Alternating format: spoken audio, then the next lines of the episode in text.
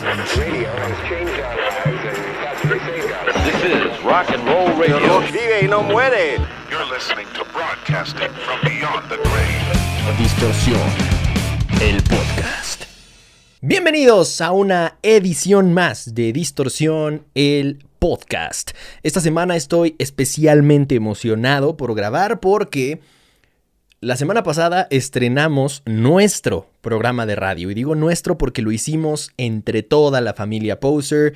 Es un logro que todos debemos celebrar porque además si no fuera por ustedes el programa, el concepto de distorsión no hubiera crecido lo suficiente como para ameritar su propio programa de radio. Y es el mismo concepto de distorsión, pero llevado a radio. La misma música, las mismas bandas de las que siempre hablamos, compartimos, discutimos. Algunas veces estamos de acuerdo y otras no tanto, pero que siempre forman parte de, esta comunidad y de esta familia tan chingona que hemos armado, ahora están sonando en la radio, gracias a que ustedes hicieron crecer lo suficiente este espacio y este proyecto. Así que gracias, pero también felicidades, porque es nuestro programa y ya lo estrenamos el jueves pasado en Ruido Blanco FM. Así que si se lo perdieron, pueden entrar a ruidoblanco.fm en su celular o en su computadora y escuchar el programa completito con todo y música on demand. Ahí está, nada más buscan distorsión y van a poder hacerlo. Y por supuesto, los invito a que no se lo pierdan el próximo jueves, este jueves, de 4 a 6 de la tarde, hora Ciudad de México. Ahí vamos a estar poniendo más música poser para todos los que pensaban que el rock ya no sonaría nunca más en la radio. En fin, habiendo dicho eso, la semana pasada, pero un poquito antes del estreno del programa, en el episodio del podcast, precisamente, hablé al respecto de mi filosofía de por qué adopté el hashtag todos somos posers. Y varios de ustedes me hicieron saber en mis redes sociales, arroba soy Alexis Castro, que les gustaría que ampliara un poco más, que digamos elaborara al respecto. Entonces decidí dedicarle un episodio del podcast completito porque me di cuenta, después de meditarlo durante un buen rato, de que es un es un concepto que ya abandoné un poco, ¿no? Creo que últimamente me he dedicado más a hablar de por qué el rock suena como se le da la gana. Y en el episodio anterior justo como que colisionaron estos dos conceptos, ¿no? Estas dos banderas que me gusta enarbolar y que me gusta explicarles por qué creo lo que creo al respecto de la música y por qué pues busco compartirles mi sentir y mi pasión, no para que estén de acuerdo conmigo necesariamente, podría no, pero por lo menos para que cuestionen lo que, lo que piensan, lo que creen, por qué chingados creen que cierta música no está bien, por qué piensan que ciertos géneros no deberían existir, o por qué piensan que está mal escuchar a ciertos artistas. Y, eso es básicamente lo que intento hacer con estas dos eh, frases o con estos dos conceptos. Es cuestionar lo que los prejuicios musicales y lo que las etiquetas nos han hecho creer que debemos hacer, ¿no?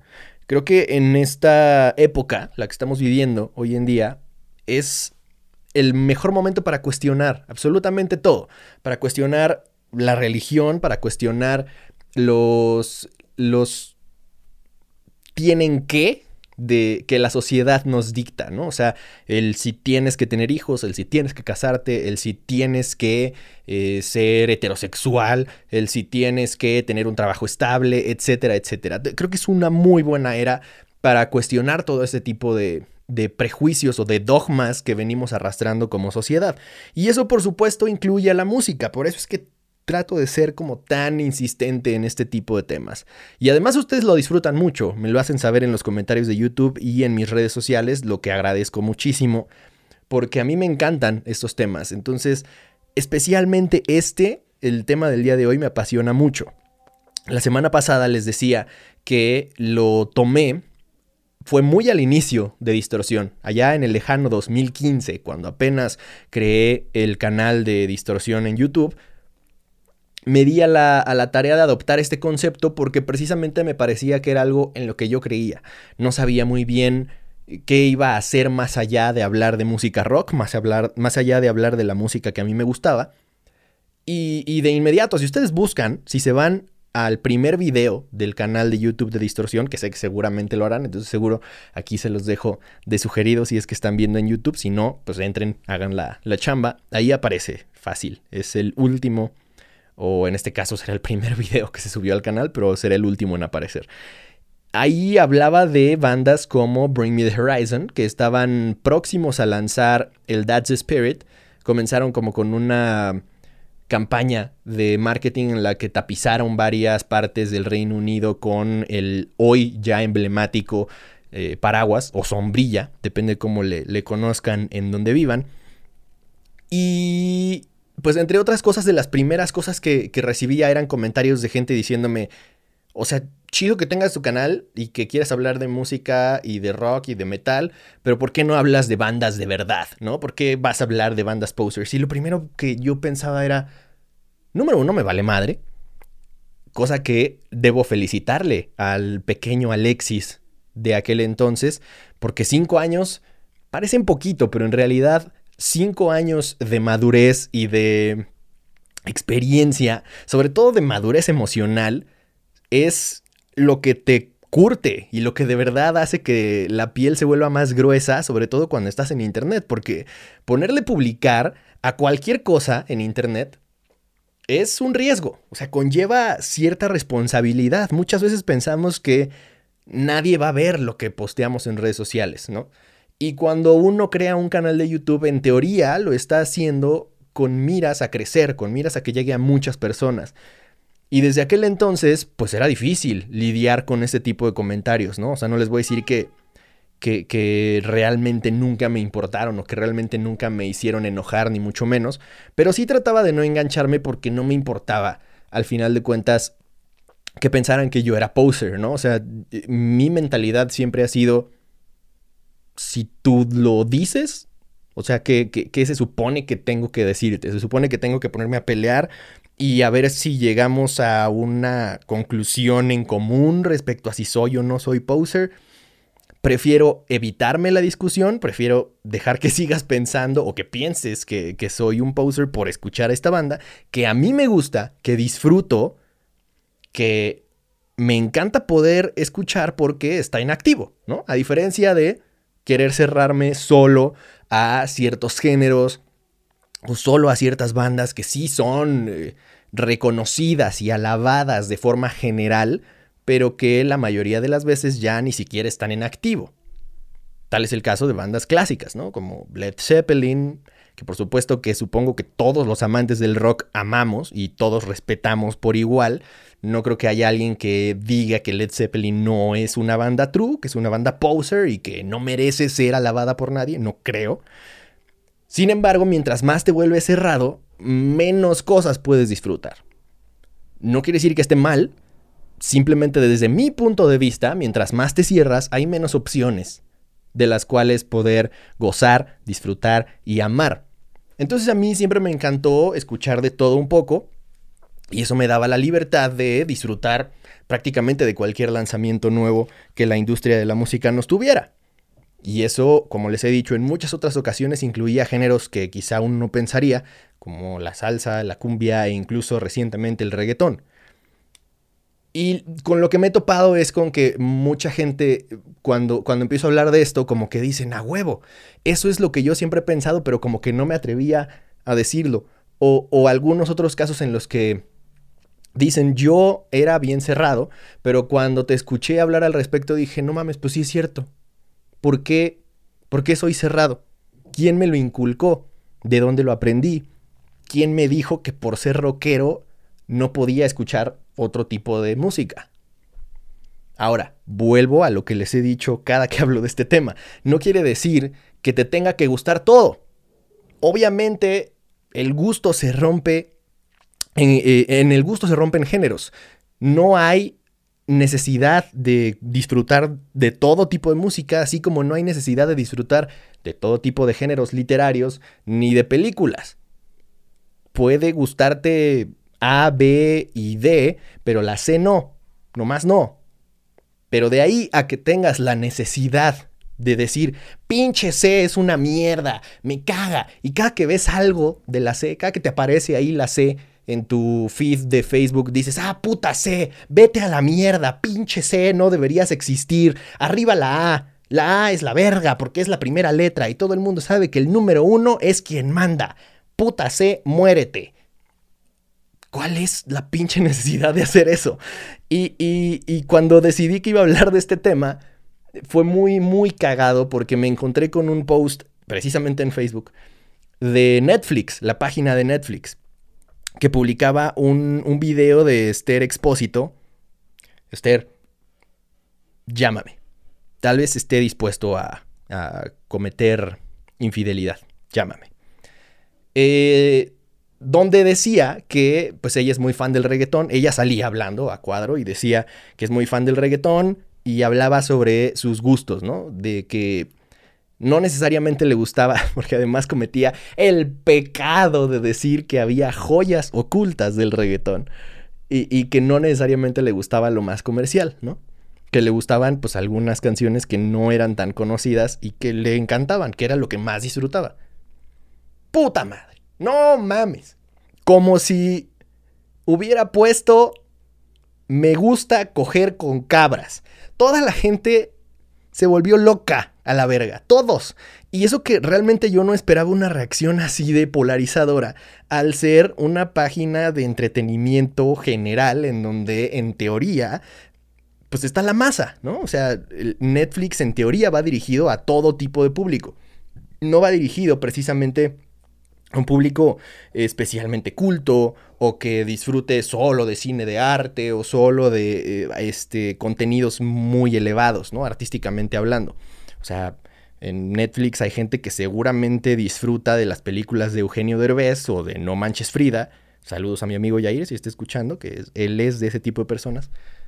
Y eso no quiere decir que eh, eh, pues la gente sea o tonta o que carezca de sus facultades mentales o que haya que tirarles mierda. Sin embargo, aparentemente a esos fans sí les parecía apropiado tirarle mierda a Esther Expósito por decir que le gustaba el reggaetón.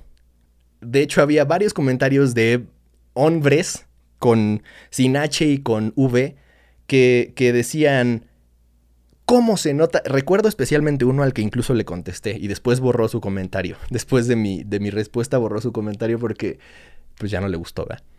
El güey comentó, queda claro que la belleza está peleada con la inteligencia. ¡Qué decepción!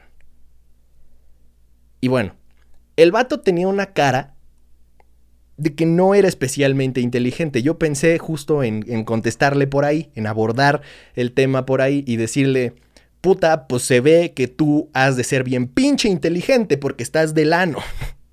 Pero no, dije, no me voy a meter en el terreno personal, no lo voy a insultar, no voy a caer en su juego. Entonces lo único que hice fue poner una imagen de Esther Expósito llorando, muy triste, desconsolada, y le puse Esther Expósito al enterarse que este güey, lo etiqueté, se decepcionó de ella.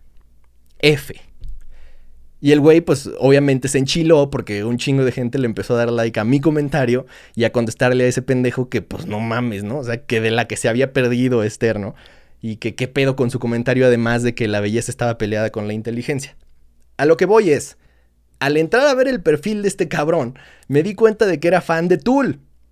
O sea, casi, casi el 99% de las veces cuando alguien es fan de Tool es sinónimo de que es un true rocker o metalero incluso, pero true, ¿no? O sea, de que puta, yo disfruto a Tool porque es casi casi música clásica, contemporánea, pero rock. Soy súper rockero y me gusta lo más exquisito. ¿Qué vas a saber tú de rock si te gusta Kiss? A mí me gusta Tool, papá.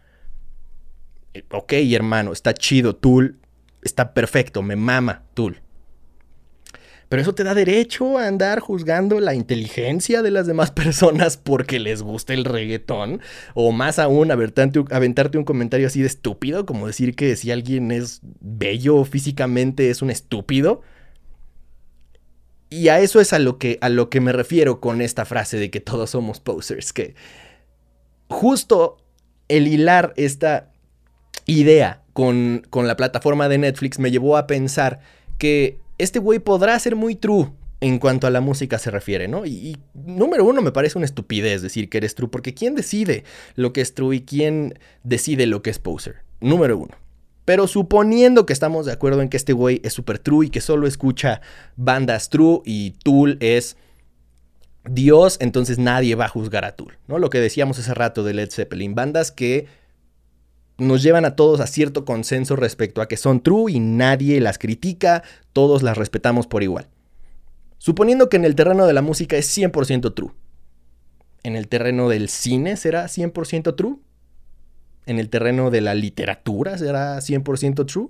Porque si es súper fan de Tool y solo escucha bandas true, pero cuando agarra un libro dice me mama leer un buen café y un librito porque es una tarde lluviosa. Hashtag instalector postear y está leyendo un libro de Paulo Coelho, déjame decirte, querido amigo, que eres poser. Porque Paulo Coelho es una mamada, ¿no? Y está bien que lo disfrutes es, a lo que voy con, con el ejemplo del reggaetón. Está bien disfrutar barato. Yo, por ejemplo, soy muy fan de un programa de radio aquí en México que se llama La Corneta. Es discutiblemente, o indiscutiblemente incluso, el programa más vulgar y el programa más barato y corriente que ha existido en la historia de la radio en México. Y sin embargo soy el más fan todos los putos días lo escucho. No me pierdo un solo programa porque lo escucho además en el podcast y lo escucho religiosamente. Creo que es más, conozco más la vida de esos cabrones y me siento más identificado con ellos que con varios familiares, porque los escucho más a ellos, me entero más de sus vidas que de las de mis familiares. Así se las pongo. ¿Eso me hace alguien que disfruta de radio de mala calidad? Puede ser. Realmente me importa un carajo. También disfruto contenidos como los de Convoy, por ejemplo, que son más exquisitos, más de producción, de investigación, más de concepto, y al mismo tiempo trato ahora de hacer mi propio programa de radio de la mejor manera posible, con una propuesta, con, con, con música distinta a la que suele escucharse y llevando este tipo de, de mensajes respecto al rock a más oídos, cada vez más. Entonces, ¿quién, me va a juzgar por, por, ser fan de este programa que realmente es una cosa súper vulgar y de mal gusto? No quiere decir que, que sea un programa malo, simplemente sí es de mal gusto. Entonces, ¿dónde está el problema en gozar barato? Es a lo que voy. ¿Dónde está el problema con decir me gusta el reggaetón? Yo creo que el reggaetón, el principal éxito que tiene es su simpleza. Rítmicamente es reducir todo lo que la música había hecho hasta su origen más primitivo, hasta el ritmo más básico que literalmente seguro fue el que empezaron a hacer los hombres de las cavernas, con los primeros tambores de piel de, de mastodonte, ya estaban haciendo dembow seguramente, porque es llevar todo a lo más básico, a lo más primitivo. Y no solamente musicalmente hablando, sino también en cuanto a la lírica y el contenido. También reduce a los seres humanos apelando a su lado más primitivo. ¿Cuál es el lado más primitivo de los seres humanos? El sexo. Ahora esto es algo que no ha sucedido únicamente en fechas recientes. Esto es algo que viene sucediendo en toda la historia de la música. Desde siempre la música y los artistas han apelado al sexo para vender y para hacerse exitosos comercialmente hablando. Sin embargo, hoy en día hay cada vez más filtros en todos los sentidos. Ya hay muchas cosas que no tiene sentido ponerles un filtro o un velo porque ya se han hecho, ya se han dicho de esa forma. Hoy en día es más fácil decir si tu novio no te mama el culo, pa' eso que no mame, porque ya se ha intentado decir de mil otras formas y antes era tabú hablar de mamadera de culo. Con el perdón de los tíos y tías que me estén escuchando que seguramente se están persinando en este momento. Les voy a dar un, un segundo mientras tomo mi café. Para recuperarse. No quiere decir que esté bien que se digan esas cosas, pero tampoco quiere decir que esté mal. ¿Quién va a ser el, policía de lo que está bien y lo que está mal? que tiene mucho menos valor artístico de lo que se han hecho con otro tipo de propuestas, por supuesto. Ahí sí, o sea, negarlo o ponerse a pelear en ese sentido sería una mamada. Pero de ahí a que alguien diga, yo soy el true mayor. Y yo digo, declaro, es más, que el reggaetón no debería existir porque es una mierda. ¿Por? ¿Por? En todos los aspectos de la vida hay cosas muy elevadas y hay cosas muy primitivas, muy básicas. El reggaetón es eso, el reggaetón es lo más primitivo y lo más básico hecho género musical. ¿Está mal? No, no está mal. Si no te gusta está perfecto. Pero parece que estos trus, y sobre todo los rockeros, y los metaleros aún más, tienen esta necesidad de no dejar las cosas pasar, como, como de ser los gatekeepers, ¿no? De yo soy quien decide lo que está bien, lo que está mal, lo que es bueno, lo que está mal, y esto es una mierda. Entonces había un chingo de gente y, y todos comentaban que era una mamada que le gustara el reggaetón. Les tengo una noticia.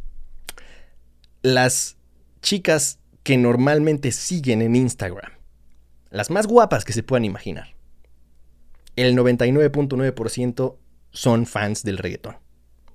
Lamento romperles el corazón, pero si no les gusta el perreo, será difícil que los pelen. Y si, como este man, eh, basándome en su teoría de que la belleza está peleada con la inteligencia, son, entre comillas, muy inteligentes, pues menos los van a pelar.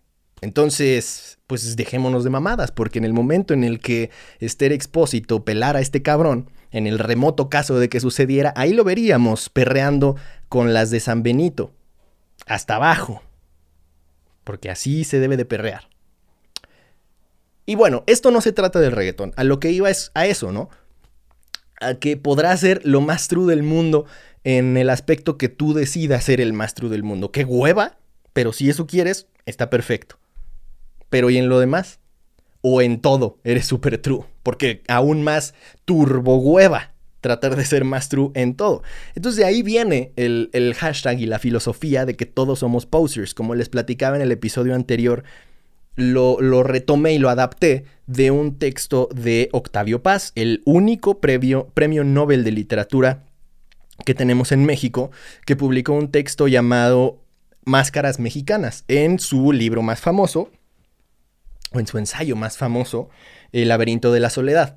Ahí viene Máscaras Mexicanas. Si no lo han leído, lo encuentran incluso en internet. Ahí lo pueden encontrar. Y aunque básicamente habla de cómo es el mexicano, habla de la idiosincrasia del mexicano, tanto de las mujeres como de los hombres. De, explica por qué es que los hombres somos machistas, por qué es que las mujeres son o tienden a ser más sumisas, o, al menos ese es como el estereotipo, ¿no?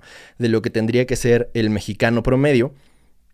Y cuando lo leí me ayudó a entender muchas cosas. Realmente creo que sí me cambió el mundo más leer ese pequeño ensayo que el, ensayo total, ¿no? El, el laberinto de la soledad completo. Creo que me marcó más este pequeño ensayo de máscaras mexicanas porque dije en la madre.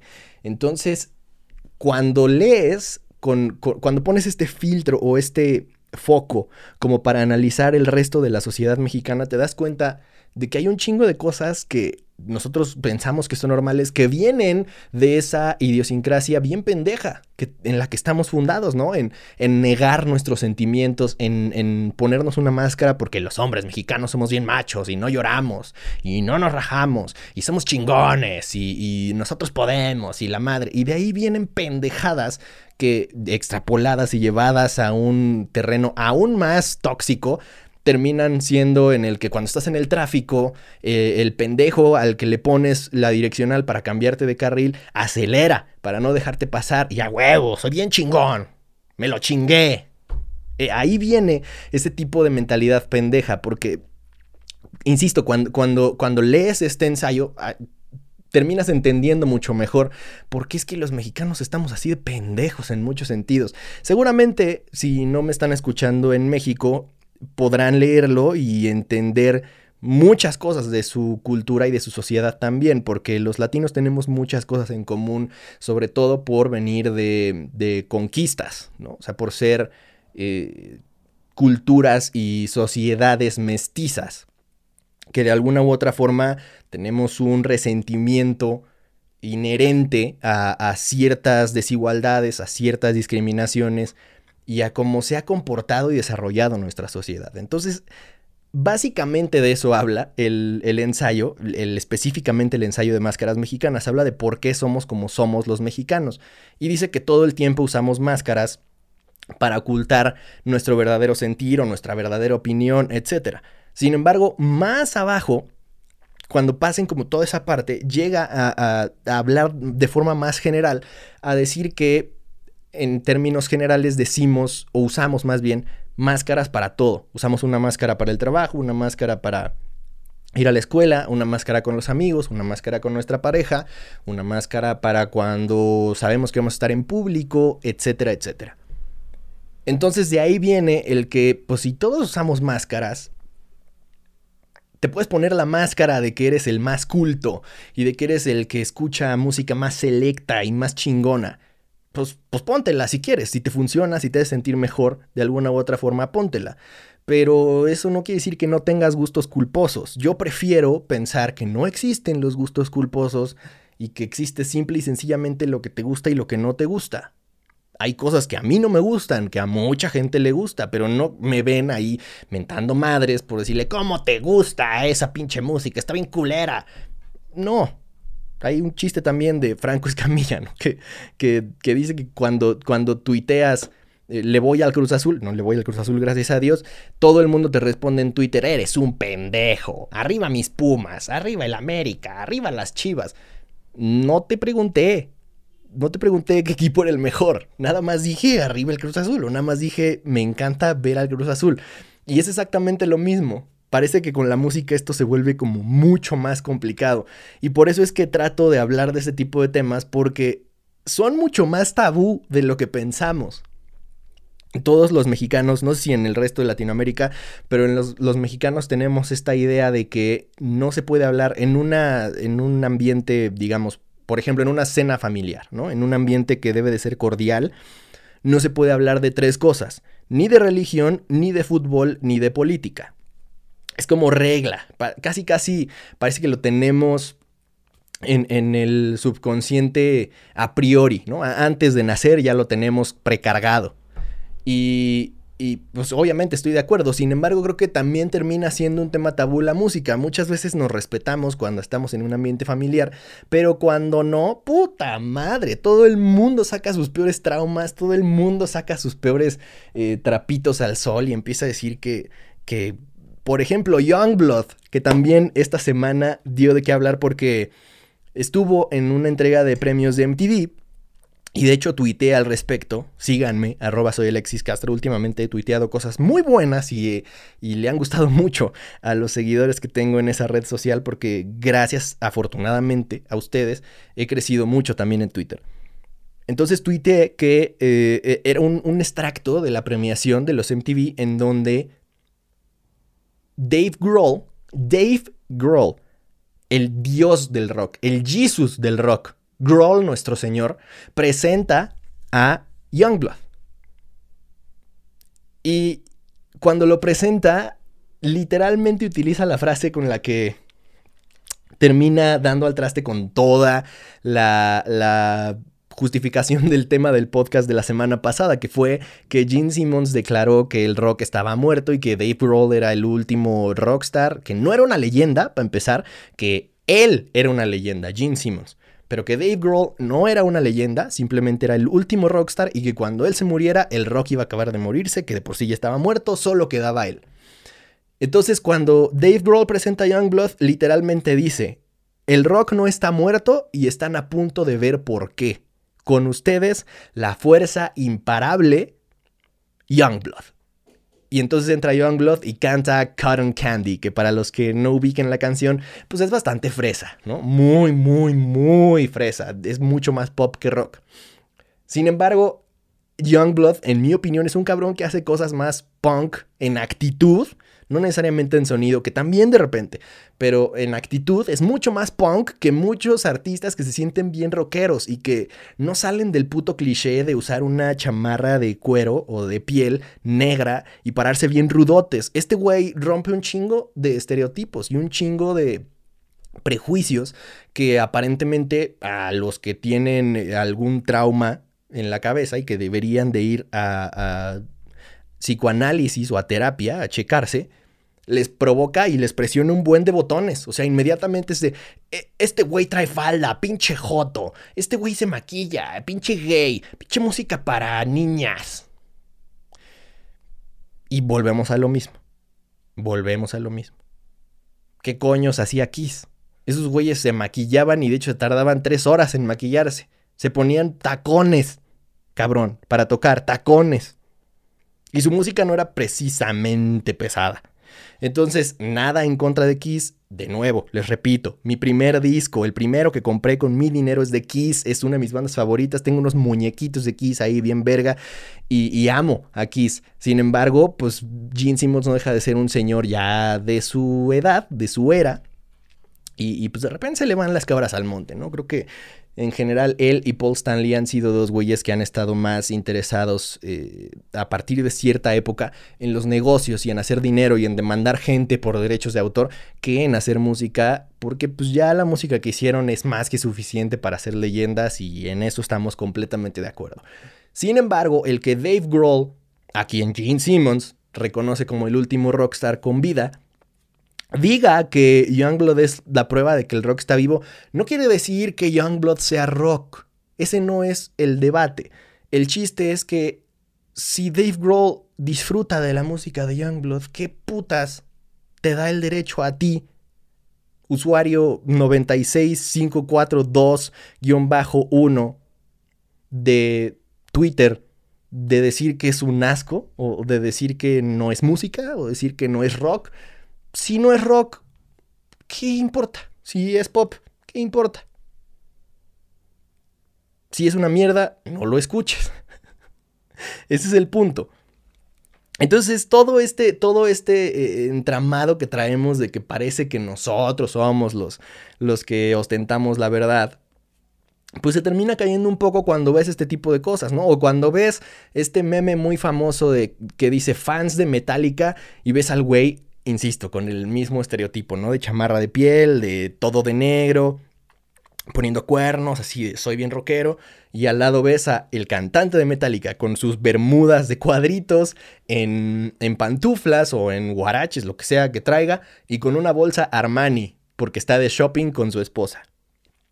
Ahí es donde se terminan rompiendo ese tipo de estereotipos bien pendejos que la mayoría de los fans de, de esas bandas no ven. Ahora, también hay gente que considera a Metallica poser, también hay gente que considera a, Guns N' Roses poser. Hace poquito vi un comentario en no sé qué video donde, ah, en el, en el que hablaba de bandas que comprueban que el rock no está muerto.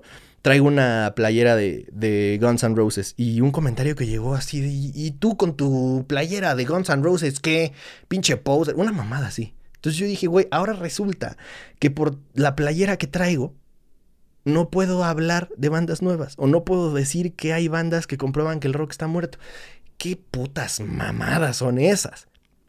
Y siempre ha sido esa entonces, por esa razón, mi pelea contra el decir eh, ser true está de la verga, ¿no? No, no tiene ningún sentido. En algo eres poser. Todos somos posers en algo. En algún momento de nuestras vidas. Hoy está muy de moda la frase esta de fake it till you make it. O sea, finge hasta que lo hayas conseguido. O fíngelo hasta que lo hayas conseguido. ¿Qué hay más poser que esa filosofía? En los negocios se utiliza mucho esa filosofía, ¿no? De, de, vístete para el trabajo que quieres y no para el que tienes. Eso es ser poser. Estás fingiendo que estás más arriba, digamos, en, en cuanto al puesto se refiere, de lo que en realidad estás. Eso es ser poser. Así como yo, que todo el tiempo estoy vestido así, con mi sudadera, fabulosa sudadera de cebra y, y en, en, pantuflas. Ojalá las pudieran ver, pero estoy en pantuflas. Pues obviamente no me voy a ir así a una entrevista de trabajo. Entonces nos ponemos una máscara. Ahí es donde está el que eres poser. En alguno u otro momento de tu vida vas a fingir o eres poser o te pones una máscara, como diría Octavio Paz. Entonces, siempre me ha parecido un discurso súper pendejo.